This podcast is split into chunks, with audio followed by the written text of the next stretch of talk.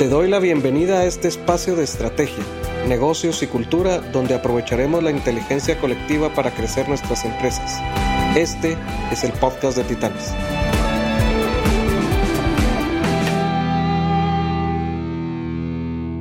Hola, bienvenidos a un nuevo episodio del podcast de Alagis. Eh, hoy tenemos la oportunidad de tener como invitado a Astardo de la Rosa, Cachorro, eh, socio fundador de Fulano Sutano y alguien a quien le ha aprendido cada semana que me reúno con él en nuestras reuniones de BNI a un grupo de empresarios al que pertenecemos. Le aprendo tanto de los temas de branding que creo que es de mucho valor tenerlo ahora en este episodio para conocer más acerca de la importancia del branding en los negocios. Cachorro, bienvenido. Esta es tu casa. Bienvenido a, la comunidad de empresarios de Alagis. Ah, me, gustaría empezar conociendo un poco acerca tuyo, acerca de cómo terminaste trabajando en este eh, medio tan interesante que es el tema de desarrollo de marcas, marketing, etcétera. Gracias, José. Eh, pues primero que nada, agradecerte mucho la invitación y sobre todo que es un gusto y un honor poder platicar con vos hoy. Bueno, realmente eh, yo, yo soy eh, diseñador gráfico, esa es mi carrera de inicio en la, en la universidad. Realmente yo entré a la parte de artes visuales porque es algo que me encantaba mucho, el tema de impresión, el tema de colores, el tema de, de diagramación. Ese era como, como realmente mi, mi mayor interés en entrar. Eh, venía de un colegio donde la matemática era bastante fuerte. Eh, no sé si fue por eso que también me decidí por ir más por la parte creativa. Creía que mi, mi, mi parte espacial y creativa era mucho más fuerte que mi parte numérica. Y empecé la carrera de diseño gráfico en el 99 y terminé un añito más de las cinco años de la carrera por, por tema de ahí, perdido una clase. Pero eh, la verdad que me gustó muchísimo y por el hecho de haber perdido una clase en, ese actual, eh, entonces mi novia me dijo, bueno, ¿y, ¿y, qué va a hacer de su vida? Porque de vago no, no, no, no me iba muy bien. Entonces decidí entrar a trabajar ya a, una agencia como, una, como un diseño gráfico, eh, un diseñador gráfico, perdón. Entré a una agencia local que en ese entonces se llamaba Opción Publicidad, en donde tengo muy buena relación con mis, mis ex jefas o mis amigas al final del día. Eran tres, patojas que, que, que habían emprendido ahí. Y ahí empecé mi carrera como diseñador gráfico. Luego pasé a una agencia más pequeña de unos amigos que se llamaba Garage y por último, terminé en BBDO, eh, en, una, en un equipo creativo que en aquel entonces, estamos hablando hace más o menos 16, 17 años, eh, trabajábamos la marca Pepsi, trabajábamos todo lo que tenía que ver con, con tema de bebidas a nivel regional, algunas marcas interesantes y ahí fue donde me enamoré de la publicidad eh, y más el tema de construcción de marca, ¿verdad? Siempre me ha gustado ese tema y a raíz de eso, pues dejo de trabajar en, en, en BBDO por un tema de, terminar la universidad, me consumía mucho el trabajo y al momento de, salirme de ahí eh, y terminar mi carrera, que faltaban como ocho meses, me empiezan a traer algunos trabajitos y ahí es donde arranco ya independientemente. Súper. ¿Y arrancaste con fulano sutano o...? Sí, sí, realmente eh, empecé, la, empresa no empezó como fulano sutano, sino empezó como un proyecto de que en, en la universidad nos pidieron hacer una analogía directamente eh, y yo de alguna forma pensé en que, digamos, eh, el mercado era un escenario y, digamos, nosotros como mercadólogos o como consultores de marca lo que hacíamos es que hacíamos ciertas acciones para que las marcas se desenvolvieran en un escenario y le puse a ese proyecto Fantoche Studio. Un fantoche tiene dos connotaciones, una es muy buena y otra es muy mala. La mala es que sos un borracho y sos un vividor y ese tipo de cosas. Y la otra era que era un títere. Y yo creía, y, siempre soy fiel creedor de que uno adecua las marcas y los servicios a diferentes necesidades del mercado. Entonces, de alguna forma, las estás manejando como una marioneta, eh, en el buen sentido de la palabra, no como como, de, mala forma y por eso fue el nombre, ¿verdad? Y luego pasó, evolucionó a FS Comunicación y luego terminó en Fulano Sutano, en donde al final eh, siempre es la misma eh, concepción, ¿verdad? Siempre es de alguna forma eh, adecuar las marcas en diferentes, diferentes situaciones del mercado, pero fulano sutano es una parte que piensa creativamente, un fulano, y un sutano que piensa estratégicamente. Y ahí es donde consideramos nosotros que hace una buena sinergia en la parte estratégica y creativa. Genial, buenísimo. Y, por supuesto, la parte estratégica y la parte creativa son complementarias y fundamentales para poder insertarse en, el mercado o incluso hacer los diferentes eh, cambios que tenga que hacer conforme el contexto te va cambiando. Sí. Cuando te conocí, cachorro, eh, creo que fue la primera vez que eh, tan formalmente me expuse a, constantemente estar escuchando temas de marca. O sea, veamos, obviamente hay mucha información alrededor de la importancia de la marca, eh, por qué, digamos, cómo, cómo te relacionas con el consumidor, etcétera. Pero conversando contigo durante todos estos, estos meses, y ya, ya va más de un año que nos vemos semanalmente hablando de estos temas, eh, pues ha ido. Eh, cada vez me asombro de cosas nuevas que traes alrededor del concepto y, es un mundo muy, amplio el tema de la marca. O sea, no, no es, a veces la marca podemos entenderla como ah, un, un, logo o como un mensaje, un eslogan que estamos diciendo, pero hay muchísimo andamiaje atrás, hay muchas cosas eh, tan relevantes en el tema de la marca. Y digamos, a mí me gustaría compartir todo esa, ese conocimiento en, en, estos minutos que vamos a tener para conversar contigo de cuál es la relevancia de ponerle atención a la marca, porque muchos emprendimientos puede ser que salgamos con como te decía, como con un logo, ya sea que me lo fumé yo o contraté a alguien que me hiciera un logo, pero eso no refleja necesariamente la personalidad del negocio, no refleja necesariamente lo que querés resolver, tu propósito, eh, lo que querés lograr. Entonces, ¿cuál es esa importancia y, qué hace que nos alejemos de ponerle atención a ese, a ese proceso tan importante? A ver, yo creo que hay bastantes, bastantes puntos a tratar ahí pero uno de los más importantes es que la construcción de una marca o la reputación de una marca no se construye de la noche a la mañana, ¿verdad? Es una, eh, yo, le, yo hago una analogía de que es una, es una maratón, ¿verdad? No es una carrera rápida, no es Usain Bolt, sino que es una maratón, es una maratón que donde tu paso es constante, hay momentos donde vas a tener que invertir más o digamos vas a correr más o le vas a tener que meter mucho más energía, hay otros momentos donde vas a ser un poco más pasivo y en algún momento vas a ser más estratégico. El estratégico es, aquí no puedo invertirle tanto aire porque no es mi fuerte, sino que aquí tengo que aguantar. Y es una analogía bastante interesante que a mí me encanta mucho. Yo al final, pues corría y por eso es que hice esa analogía. Eh, la otra cosa es que las marcas hoy por hoy empiezan a cobrar un papel muy importante en la sociedad y a, manera de, de negocio porque se están convirtiendo en un activo, ¿verdad? Y eso para un emprendedor es sumamente importante. Digamos, Facebook o estas marcas que son astronómicamente enormes, si quitas todo el trabajo atrás, lo más importante en algún momento es el nombre, porque la gente ya lo ubica. Y es un trabajo que has desarrollado durante muchos años.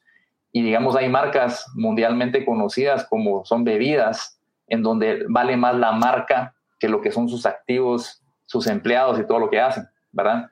Entonces, Hoy por hoy la marca cobra un papel importante porque primero es en el nombre. ¿Cuál es ese nombre en donde la gente se identifica y sabe a qué te, a qué, te, a qué te dedicas? ¿Verdad? Que eso es muy importante.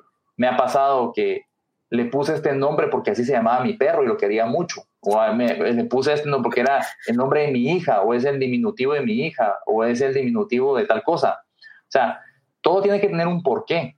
Y al final, ahí es donde se, empieza a trabajar la parte estratégica, en donde desde el nombre, el tipo de letra, el color, la, la, personalidad, etcétera, etcétera, muchos factores que uno no los ve físicamente, atrás existe un pensamiento que poco a poco se va construyendo para que al momento de salir a la luz, o, o yo le llamo mucho el tema de tener ese contacto con la marca en diferentes puntos, touch points, desde una tarjeta de presentación hasta un mail o digamos tu página web o lo que sea, poco a poco va construyendo esa marca y eso va posicionando en tu cabeza qué es lo que sucede con esa misma.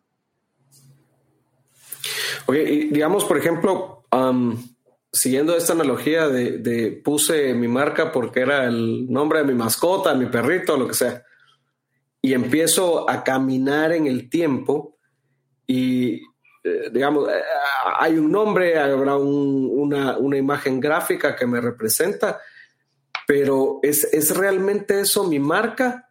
O, o, o, cuando yo hablo de una marca de un negocio, exactamente a qué nos referimos?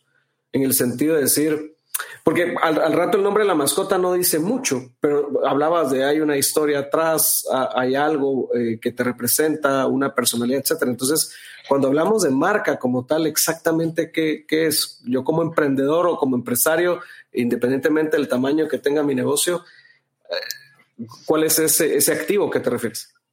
Hay, hay, digamos, principios básicos en, digamos, en, construcción de marca donde te dice que el nombre debe ser fácil de digerir, digamos, debe ser eh, catchy o, digamos, de alguna forma que te haga clic directamente, que de alguna forma te diga exactamente a qué te dedicas o en qué categoría estás. Eh, eso hoy por hoy es más importante porque si hablamos hace 10 años, no habían tantas marcas como la que sucede el día de hoy, ¿verdad? Eh, hay marcas que se multiplican, digamos, en, otra, en, otro, en, otro, en otro en otro país, el FSC, que era el FSC Comunicación, o FSC, que éramos, nosotros, existe y es, tiene una connotación más tecnológica. Nosotros lo estamos llevando a un tema más publicitario. Entonces, al final, todo depende mucho de, de la cabeza, de cómo quiera manejar la marca y hacia dónde la quiera llevar. Y tocaste un punto importante porque puede haber sido, o sea, no importa, no importa si, si es el nombre de, de tu mascota o de tu hija o del diminutivo, no importa. El tema es hacia dónde la estás llevando y qué nivel de relevancia tiene con tu target, ¿verdad? Porque si yo le puse Firulais, por ejemplo, pero es una empresa de, de ¿cómo se llama?, de, de abogados, no tiene como mucho congruencia una cosa con la otra. Y tal vez es porque es el primer nombre que se me ocurrió o realmente no quise pensar o no le puse la suficiente importancia. Hoy por hoy, cuando vos hablas de una marca y te dicen, eh, eh, por ejemplo, Apple o te dicen el Real Madrid o te dicen cualquiera de estas marcas grandes, vos automáticamente asocias muchas cosas en tu cabeza que han ido construyendo a lo largo del tiempo eh, en una imagen gráfica, ¿verdad? Y ahí es donde las marcas cobran más vida en la mente del consumidor al momento de tomar una decisión de compra. Ok, o sea que el pensar en la marca, el desarrollarla, el trabajarla, entiendo es un proceso clave y estratégico, como lo mencionabas al principio, pero también es un proceso continuo. O sea, no es un tema de hoy, ah, digamos que puse un buen nombre eh, que es relacionado con el giro, me puede, me puede, el cliente puede identificar con el nombre del giro, pero, pero no es algo que se queda estático. O sea, es algo que tengo que seguir trabajando durante el tiempo. La, la, marca, la marca, digamos, tiene diferentes etapas como cualquier producto. Nace, crece, se reproduce y en algún momento puede morir. Y en, en, cada una de esas etapas hay que regarla, hay que darle de comer, hay que multiplicarla y no dejarla morir nunca, ¿verdad? Hay marcas que mueren porque no se pueden poner de acuerdo los accionistas en quién se queda con la marca porque es tan fuerte y nadie quiere empezar de cero. O sea, una marca que lleva 15 años es bien importante eh, que no, digamos, si se pelean los socios en algún momento, quién se lleva la marca puede ser un tema o no, dependiendo de cómo lo hayan manejado. Pero al final la marca ya logra una voz hacia en, un, en, un, en, un, cierto mercado en donde poco a poco lo ha ido construyendo y, hacerlo de la noche a la mañana puede ser uno o muy caro o dos imposible, ¿verdad? Porque los recursos en algún momento cuando uno inicia son finitos. Ya después pues hay un poco más de recursos y todo lo demás, pero si uno hiciera una retrospección y dijera, bueno, ¿cuánto le he invertido en los últimos 15 años a mi marca? Puede ser que haga uno cuentas y diga, puchica, le invertí una buena cantidad de plata que posiblemente no lo hubiera logrado si lo hubiera hecho de la noche a la mañana, ¿verdad? Ok, y, digamos, cuando hablamos de marca, se vuelve como muy, muy grande el concepto, ¿verdad? Porque está la marca de la empresa. Y hay empresas que tienen productos. Y esos productos pueden ser que sean relacionados a la marca de la empresa y está relacionado, o, pueden ser marcas individuales. Eh, o sea, puedes tener como un portafolio de marcas, ¿verdad? Aparte está la, la, marca que puedan tener los miembros del negocio, las personas, etcétera. No es lo mismo Facebook que Mark Zuckerberg, ¿verdad? Que Mark Zuckerberg tendrá su marca, ¿verdad? También, o sea, y, y, y, el activo al final de cuentas es, es, es eh, que me quiero llevar a Facebook, pero me lo quiero llevar con Mark Zuckerberg, ¿verdad? O me lo quiero llevar tal vez con, con Instagram, ¿verdad? Entonces, son marcas que están relacionadas. Eh, Cachorro, por ejemplo, cuando alguien está, y, tal vez me gustaría eh, dividir el, el, grado de madurez de las empresas eh, y, relacionarlo con la marca. Por ejemplo, hay empresas que están en, podemos llamarlo en, un primer, en una primera etapa cuando son un startup, ¿verdad? ¿Cómo, ¿Cómo abordas el tema de la marca desde un startup? De ahí puede ser que haya un, un segundo nivel o, de empresas, una segunda fase en donde probablemente ya es un negocio que está corriendo, que tiene clientes, que, que lo, que lo, que lo, digamos, que lo reconocen, etcétera, que está creciendo. Y luego están las empresas grandes, empresas que ya, digamos, en, en el segundo nivel todavía la marca, como que el fundador o los fundadores todavía tienen relación con la marca, ¿verdad? Pero en un tercer nivel, en donde ya son marcas, qué sé yo, como una, como lo que decías, eh, una marca de bebidas o una marca, de, digamos, estas marcas sumamente reconocidas, es otro tratamiento. digamos, para los, empresarios que están viendo este, este podcast y lo están escuchando, ¿cómo, ¿cómo tratar las marcas en esos diferentes niveles? A ver, eh, algo importante es que, digamos, cuando uno habla de marcas, hay gente que se asusta porque dice, no, es, es una marca para una empresa que vende millones. El mío es un startup. Al final del día, ustedes están construyendo una marca y al final no es un logo, no es solamente un nombre, no es un dibujo bonito. Es una marca que a lo largo del tiempo, si funciona, va a tener un valor. Y ese valor ante el consumidor puede ser muy alto y donde se identifique o no se identifique. En el caso de los emprendedores, eh, así como el modelo de negocio es importante, el nombre de la marca o el nombre de la empresa es bien importante dejarlo bien definido. Porque ¿qué pasa? Digamos, nosotros cambiamos tres veces el nombre, ¿verdad? O sea, eh, pero, pero hubiéramos podido, si hubiéramos entendido de un principio cómo se hace eso, eh, cómo podemos lograr que de alguna forma, de alguna forma no logremos que, que, lo, lo, lo, conceptualicemos de una forma pequeña, porque al final si tenemos ese sueño debería de convertirse de una vez en ese activo que vamos construyendo. Y a veces es por un tema adquisitivo. O sea, no es de buscar a la persona más cara, sino buscar a alguien que realmente le aporte valor en el momento en que uno está en ese, en ese momento de inicio de, de la empresa. Por ejemplo, tal vez las marcas grandes o empresas grandes sí puedan pagar un rebranding a una, a una, a una agencia internacional que, existe, que vale más de 10 mil dólares, pero un startup tiene que tiene sus recursos limitados y hay empresas que, que, que, sí están enfocados en eso. El tema es que ellos los ayuden, o sea, uno, uno como agencia o como consultor debe ayudar a que toda empresa tenga una marca y que pueda ser reconocida y eso poco a poco se va a ir dando. Y la otra cosa importante que, que a veces e-, es difícil explicar es que llegar solamente a que se llame chonita o que se llame lo que sea, hay un trabajo en la parte de atrás que a veces no es visible, pero es estratégico o debería de ser estratégico. Y eso de alguna forma te ahorra esfuerzos, porque van, los esfuerzos van dirigidos o teledirigidos de alguna forma y también tiene que haber un manual de marca que poco a poco te vaya dando esos lineamientos de qué hacer y qué no hacer.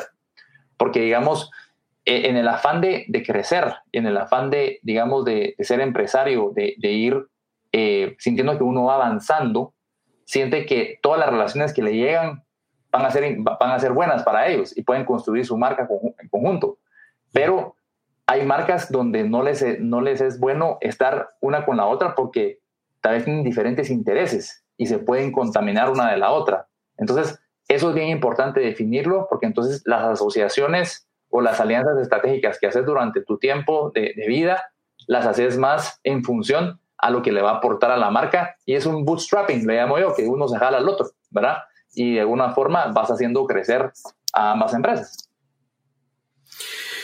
Eh, eh ah, mencionaste dos puntos que tal vez me gustaría irlos desglosando. Uno es eh, e-, ese, ese cuidado que tenés que tener en, en, la, marca. Por ejemplo, si yo hago una alianza con alguien que al rato el, el, cliente lo pueda interpretar como estas marcas se puedan contradecir. O sea, pero definitivamente el, empresario no necesariamente es un experto del área de branding, ¿verdad? Digamos, para eso existen eh, agencias como ustedes y entonces en el, en el entusiasmo de cerrar negocios, de seguir creciendo, puedes verte asociado con algo que pues, puede ser contraproducente. Pero a la vez mencionadas también, está la percepción de que construir marca o tener una asociación con una agencia o algo es muy caro. ¿Verdad? O sea, es algo que tal vez no es pagable en el momento que yo estoy, no le estoy invirtiendo. ¿Qué alternativas tiene un, empresario en los distintos momentos como para poder acceder a ese tipo de cosas donde no es experto? A ver, yo creo que todos los que en algún momento hemos iniciado una empresa, eh, pues tenemos que estar al tanto de lo que estamos en nuestro negocio y de alguna forma de lo que creemos que es importante y leemos algunas cosas, ¿verdad? Eh, informarse es muy importante, digamos, a pesar de que yo no, mi, parte numérica no es la más fuerte, pues obviamente leo un poco de eso para, para saber qué me puede llevar a mi negocio y, y de alguna forma la parte mercadológica y la parte de comunicación ya hoy por hoy se vuelve un punto fundamental por muchas cosas. Hay muchas marcas que pelean una porción del mercado, hay muchas marcas que hacen lo mismo. Eh, hablamos ya de un valor añadido como empresa y cuando empezás a hablar de ese tipo de cosas, buscas una diferenciación. Y para buscar esa diferenciación, tienes que hacer cosas diferentes. Entonces, a manera de que si estás involucrado en tu negocio, eso es mi percepción, y, y, querés que funcione, pues vas a, vas, a, vas, a, vas a aprender un poco, aunque sea lecturas rápidas o, o algún libro, lo vas, a, lo vas a buscar para que puedas hacer tu asociación con una agencia o con un creativo o con un asesor de, marca para que te vaya ayudando, ¿verdad? Y digamos, las agencias hoy por hoy tenemos que ser bien hábiles para poder hacer esas asociaciones. Hoy por hoy estamos resolviendo problemas de comunicación y no tanto de publicidad. Cuando hablo de comunicación es cuando eh, las agencias tienen que tomarse un papel más importante en ayudarte a resolver cómo, eh, cómo llevarte a, que vos crezcas y con eso vas a crecer vos. Esa es una de las percepciones de la agencia. ¿Por qué?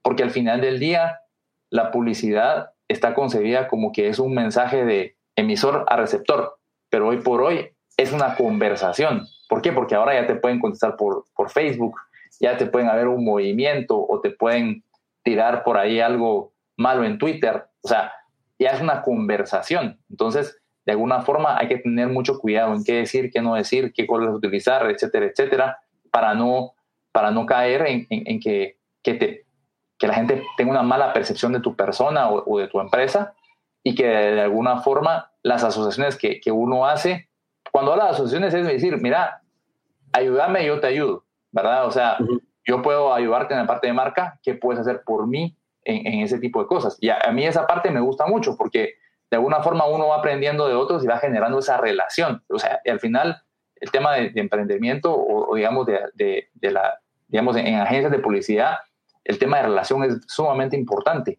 ¿verdad? Porque en las buenas y en las malas siempre eh, existen algunos, ¿verdad? Y, digamos, nosotros hemos, hemos tenido proyectos complicados, pero que de alguna forma eh, nos ayudan a que eso se dé cuenta a la gente que nosotros estamos con ellos, ¿verdad? No, no son proyectos fáciles, ¿verdad? O sea, son, mira, se me cayó esto, ¿cómo hago para resolverlo? Y, no sé, o sea, y, y, a veces hay que entender el negocio del cliente para realmente hacer que la caja registradora empiece a funcionar otra vez, ¿verdad?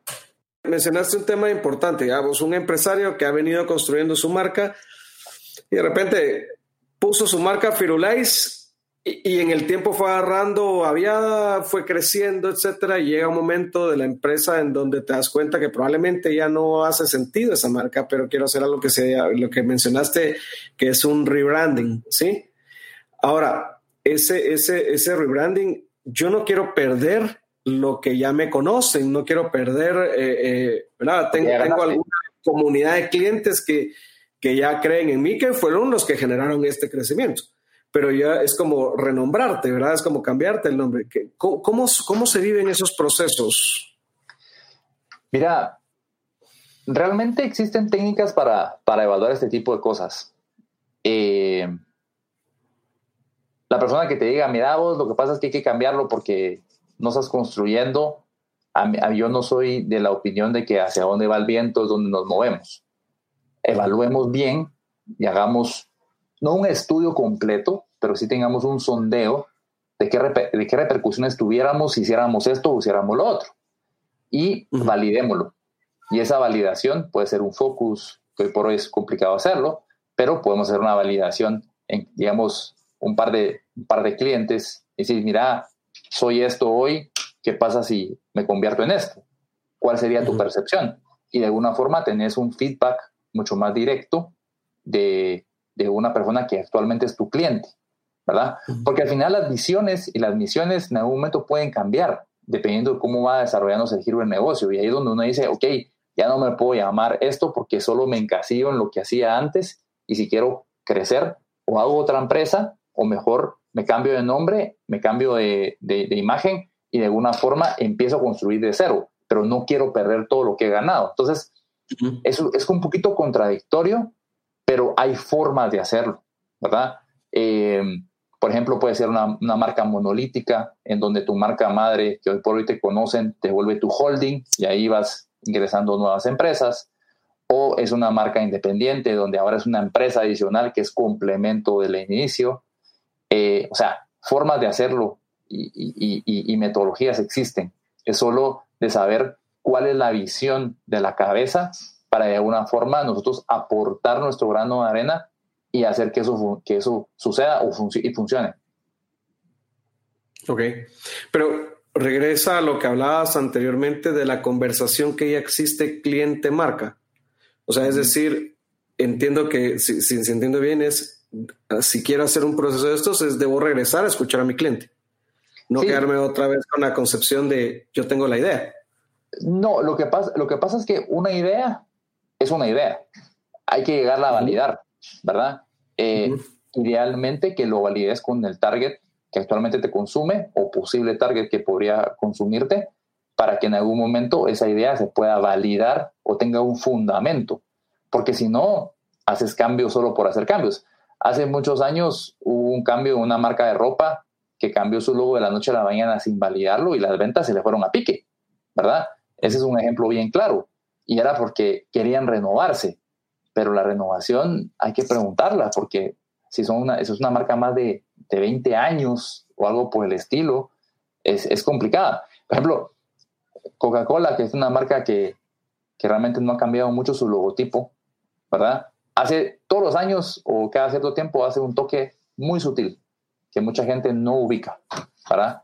Y, y, y, digamos, lo pone más estilizado, lo pone más fino, y si hacemos una retrospección desde que inició en 1800 y pico, que es una de las marcas más viejas, al igual que Campbell's y Kellogg's, eh, y, y, si no, no estoy mal, es también en las gelatinas, y vas viendo, vas viendo la, la, el, proceso, decís, es el mismo logo. No, no es el mismo logo. Va cambiando poco. Lo que pasa es que uno no lo percibe, ¿verdad? Pero no hacen un cambio radical, ¿verdad? ¿Por qué? Porque cambiar radicalmente ya lo hizo una vez y no le funcionó.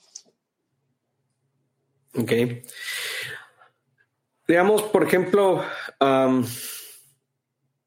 cuando, cuando te imagínate la conversación de, los fundadores o la conversación de, de, los ejecutivos de un negocio, independientemente en el estado, en el momento que estás. ¿Qué son las preguntas que nos deberíamos de hacer nosotros eh, para, para, poder cuestionarnos si estamos definitivamente poniéndole la atención que hay que ponerle a la marca. ¿Cómo podemos tomarle ese termómetro y decir, eh, así como me enfoco en las ventas y como me enfoco en, eh, tener claro mis estados financieros, etcétera, ¿cómo, puedo determinar si estoy poniendo la atención correcta a la construcción de mi marca? A ver, existen varios, varios aspectos, pero tal vez de los más importantes es cómo nuestro consumidor está entendiendo a qué nos dedicamos, ¿verdad? Y es una pregunta sumamente fácil realmente entendés qué es lo que yo te estoy aportando o qué es lo que me dedico y que de alguna forma hace que te pueda ayudar a avanzar, ¿verdad? Y digamos, en este caso, eh, si los clientes te dicen una cosa y uno está tratando de decir otra, ahí es donde uno dice, ok, aquí hay una descomunicación, algo está pasando. Revisemos. Es el nombre de la marca, es el color, es la forma en que decimos las cosas, es la forma en que abordamos a los clientes, es la forma en que presentamos o nos vendemos hacia ellos, o es que hay otros elementos alrededor que no nos han permitido poder trasladar todo y que el cliente entienda realmente lo que estamos tratando de hacer por él, ¿verdad? y, digamos, es, es, difícil porque a veces los clientes no son sinceros con uno, ¿verdad? a veces solo por decir, sí, sí, no, vamos bien, que no sé qué, no sé si te ha pasado, a, nosotros nos ha pasado mucho, ¿verdad? Y después, ¡pum, en el, el, no, fíjate que vamos a trabajar con alguien más. Ah, ok, entonces no era siempre eso, ¿verdad? Eh, nosotros tuvimos una particularidad y es que eh, trabajamos con una empresa muy grande en Guatemala y nos medía y teníamos buenos resultados, pero de la noche a la mañana dijeron, mira, ya no. Ok, ¿qué pasó? No, siempre ya no, ok, ni modo. Pero, pero digamos, eh, a, mí sí me gusta ser muy sincero, ¿verdad? Y, digamos, en el momento de, decir, eh, uno como agencia también tiene que poner una posición. Y la idea de la posición es decir, ok, en base a todo lo que ustedes me están contando y hacia dónde van ustedes, desde la parte estratégica tenemos que hacer este tipo de acciones. ¿Por qué? Porque si no, en algún momento nos van a considerar de esa forma o nos pueden considerar de la otra. ¿Sí? Es como generar una ruta. Esa es una sugerencia nuestra. Pero nuestra posición es ayudar a que tu visión o misión se logren alcanzar. Que ya la querrás tomar y que tomas ese riesgo, está bien. Si vas a tomar ese riesgo, tomémoslo, pero controladamente. Vas a cambiar el nombre de la marca, validémoslo. Vas a cambiar el logo de la marca, no solo hagámoslo porque no te gusta. O sea, definamos elementos de marca que van atrás de ese cambio. La promesa, la razón de ser, la personalidad, tu posicionamiento, cómo querés que te ubique la gente o, en qué querés que, te, te, asocie, ¿verdad? Entonces, ese tipo de cosas se van haciendo para que poco a poco se vayan, se vayan desarrollando. Y, y, no, es, no es de la noche a la mañana, ¿verdad? O sea, es algo que, y poner alineados a todos, es sumamente importante. O sea, que la primera línea o el gerente general o los dos socios estén de acuerdo en que sobre eso van a trabajar, es bien complicado. Cachorro, eso quiere decir que, si, si entiendo bien, para que alguien pueda recibir un acompañamiento en este tema de marca, es, tiene que ser alguien que pueda dejarse guiar también. O sea, que, que, que tenga esa apertura de escuchar, porque al rato eh, la agencia puede decirle, mira, tu idea está muy buena, pero no va a funcionar por esto, esto y esto, y, generalmente el, ego empresarial es, pero si mi idea es, es, muy buena, ¿no? O sea, es, o es mi marca, es mi hijito, etcétera, ¿no? Sí, lo que pasa es que hoy por hoy todo se resume a ventas, ¿verdad? Y, y si no estás sonando la caja gestadora es que estás haciendo las cosas malas. Y como está sonando la caja gestadora, estamos viendo las cosas. Y no necesariamente, ¿verdad? a veces los problemas no son de ventas directamente, sino a veces es la forma en que llevas el mensaje, la forma en que presentas el producto o el servicio. O sea, hay cosas alrededor de eso.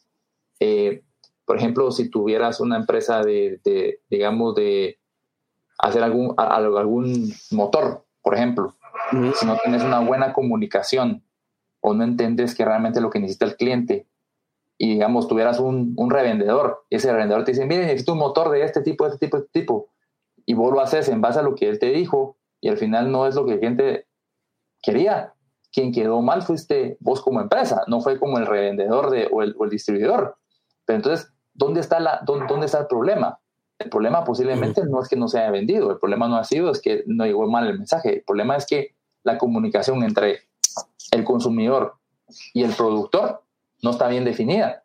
Entonces no es un problema de publicidad, no es un problema de marca, posiblemente es un problema de comunicación, pero al final, como es un touch point, se vuelve un, un momento de construcción de marca. Entonces, al final, si yo tuve una buena experiencia, construí un, un, peldaño más de mi marca.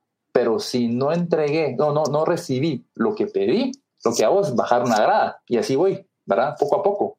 Entonces, a veces el tema de marca no solo lo veamos en función de un logotipo o no lo veamos en función de un color o, o de elementos de marca. Veámoslo en función de todo el momento que yo tengo ese, ese touch point o ese toque de la marca con un consumidor, potencialmente consumidor, cómo lo estoy llevando, ¿verdad? Aunque yo no sea directamente el que está vendiendo como dueño de empresa o el de gerente o el gerente de ventas, ¿verdad? Sino que ah, un gafete te, te, vende una empresa, y, la gente se siente identificada, eso es otro tema, el endomarketing, la parte de interna, de, la generación de la comunicación interna o de la construcción de marca eh, ante los empleados. O sea, hay muchísimas cosas que no solamente es solo un logo o un color.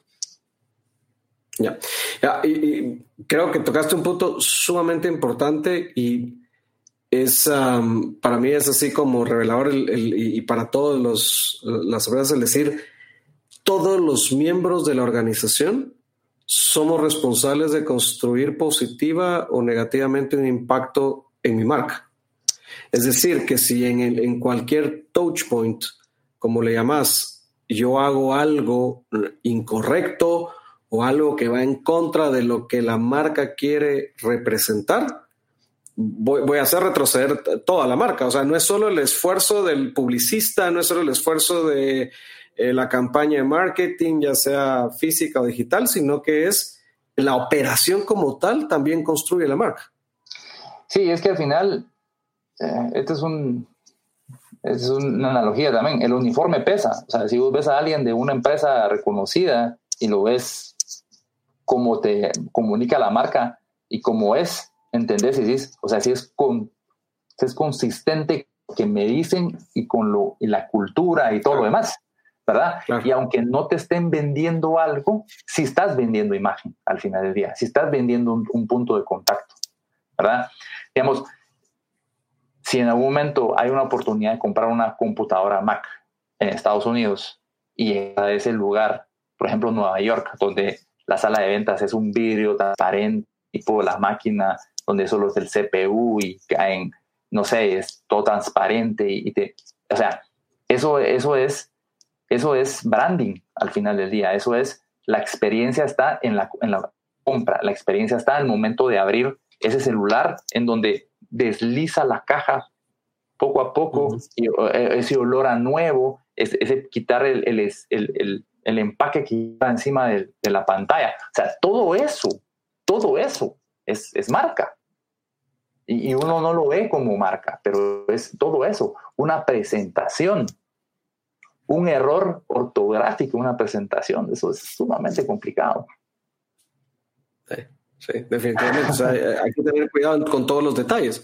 O sea, no es eh, el, que nosotros les decimos, no es ahí se va, ¿verdad? Sino que es todo lo que hagas tiene que ver con tu marca.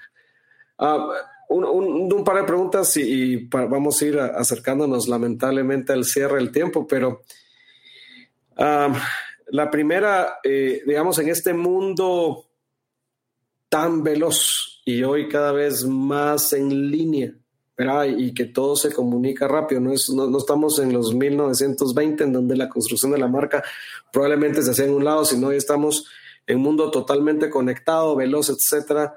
Eh, como empresarios, ¿cuáles son las tres cosas más importantes que le tengo que poner atención en mi construcción de marca? O sea, ¿qué es lo que, cómo, cómo me tengo que cuidar? O sea, digamos, como lo mencionabas con los touch points, ¿qué otros elementos tengo que tener mucho cuidado?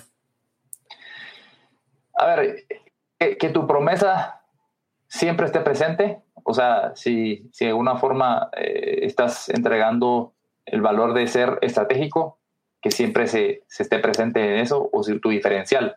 Si sos asesor, que siempre seas asesor. Si, si sos eh, barato, que siempre se sienta barato. Porque, o sea, barato a nivel, eso puede ser una forma de venderse, ¿verdad? O si sos, eh, digamos, calidad versus lo que pagas, que eso se en todo momento, ¿verdad? Entonces, que sea consistente. El mensaje tiene que ser consistente y no decir un día una cosa, decir otra o otra.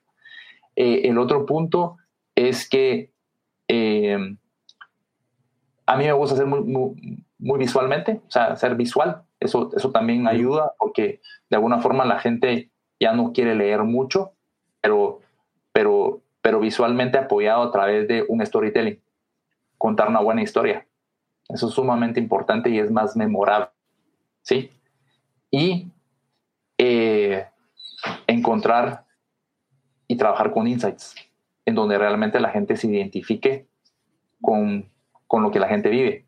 Eh, hace, hace unos, hace, hoy, en la mañana tenía una reunión con, con mi equipo de trabajo y, y, les ponía un comercial de un banco en España, en donde hizo un comercial antes y hizo un comercial regresando a esta nueva normalidad y cómo lo abordan es sumamente emocional y cuentan una buena historia y a través de eso la gente se conecta. Entonces, yo, te, yo te diría que esos tres elementos serían para mí los más importantes. Súper buenísimo. Gracias, gracias, Cachorro. Y Cachorro, para ir cerrando, ¿qué le dirías a los empresarios en los diferentes niveles alrededor de su marca y del el peso que eso va a tener en el futuro y la continuidad de su negocio? A ver, es, es, complicado porque todos, todos, todas las marcas están en diferentes momentos, pero eh, ser consistente es, es, sumamente importante, es estar cercano a sus clientes. Eh, cuando digo cercano no es llamarlos todos los días, pero sí por lo menos eh, estar presentes y sentir que, que, que sean apoyados eh, y sobre todo, eh, algo importante es ahorita, es eh, de alguna forma, la marca tiene que entender cómo puede ayudarte a solucionar un problema. Si es hambre, si es sed, si es servicio. Y, y eso es importante, identificarlo, ¿verdad? Porque a lo largo del tiempo, lo que estás haciendo siempre es construir marca. No importa el momento en que estés, siempre hay que hacerlo porque en el futuro, ahí sí que lo que siembro hoy, cosecho mañana. Así es. Así es. O sea, es una historia sin fin. Es, es un proceso continuo. Es desgastante. Es desgastante porque, eh, digamos, empiezan a haber este tema de generaciones, empiezan a haber ese tema de diferentes medios, eh, diferentes métodos audiovisuales, etcétera, etcétera. Entonces, te subís al barco o no te subís al barco. Esa es una posición. Me sigo donde estoy. Eh, pero hay que ir entendiendo. O sea, hay que ir entendiendo. O sea, hay gente que dice que hay que ser flexible. Hay empresas que no lo pueden ser por el tamaño de que son. Pero hay que ser flexible en el momento donde te permita hacerlo. En otras, no lo hagas porque vas a pasar fracaso, porque no, no es momento, no, no, es, no hay que tocar esa parte, porque esa es posiblemente la más importante veamos en dónde sí podemos ser flexibles, ¿verdad? Eh, hay gente que puede ser flexible en, tema de marca porque puede cambiar a cada rato colores o lo que sea. Sí, sí se puede hacer, pero hay gente que no, ¿verdad? Digamos, marcas muy grandes no, no pueden cambiar de marca a cada rato y, y tampoco hagamos un, cambio de marca solo porque siento que es old school, ¿verdad? Nosotros acabamos de salir de un proyecto a principio de año en donde era una marca de consumo muy reconocida en Guate, pero ya para las generaciones más, más, grandes, tal vez sería unos 35 o 39 para arriba, donde sí lo ubican y la gente joven no la, no la sentía. Y, y digamos, eh, se dieron cosas muy interesantes. O sea, cómo el, el consumidor ve a este tipo de productos, si son con transparencias, no son transparencias, se ve grasoso, no se ve grasoso, yo sí leo el contenido que trae, o sea, todo ese tipo de cosas antes la gente solo llegaba y esto quiero y me lo llevo, punto. Entonces hay otras consideraciones, hay que escuchar al consumidor, o sea, mucho, hay que entender por dónde va. Súper, buenísimo. Excelente.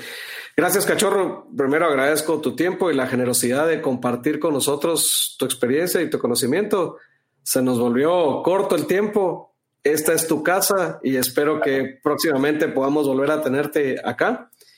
Y, bienvenido, bienvenido a la comunidad de, empresarial eh, que formamos todo este grupo. Y a ustedes, amigos empresarios, muchas gracias por compartir con nosotros.